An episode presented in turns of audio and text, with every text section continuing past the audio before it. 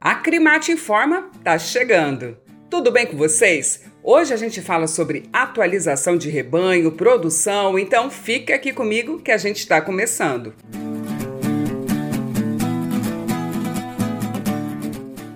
E atenção pecuarista, de 1 a 30 de novembro, todos os pecuaristas devem realizar a atualização obrigatória do estoque do seu rebanho, informando os nascimentos e mortes.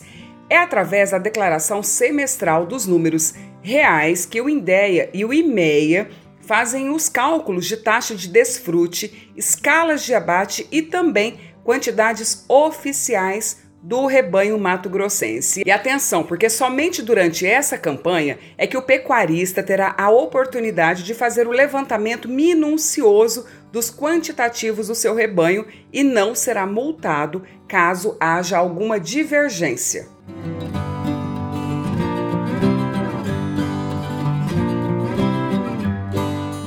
E falando sobre a produção de carne, rebanho, Mato Grosso produziu mais de 715 mil toneladas de carne bovina neste primeiro semestre de 2023. O volume é considerado suficiente para suprir cerca de 14 vezes a demanda da população do estado. É muita coisa, hein, gente? Isso considerando o consumo médio de 14,19 quilos por habitante. Os dados estimados pelo Instituto Mato Grossense de Economia Agropecuária, o IMEA, apontam que seriam necessárias 51,92 mil toneladas de carne bovina para alimentar os 3,65 milhões de habitantes aqui do estado de Mato Grosso. O volume de carne bovina produzida em Mato Grosso no primeiro semestre desse ano superou, segundo o IMEA, em 15,29% a 620,46 mil toneladas do período em 2022. Com isso, o estado segue na liderança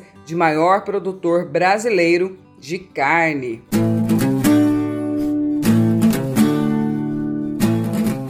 Atualizações feitas com sucesso. A gente encerra o episódio dessa semana por aqui. Lembrando que tem muito mais conteúdo nas nossas redes sociais. Acrimate, 53 anos, o braço forte da pecuária mato-grossense. Aquele abraço. Semana que vem a gente está de volta.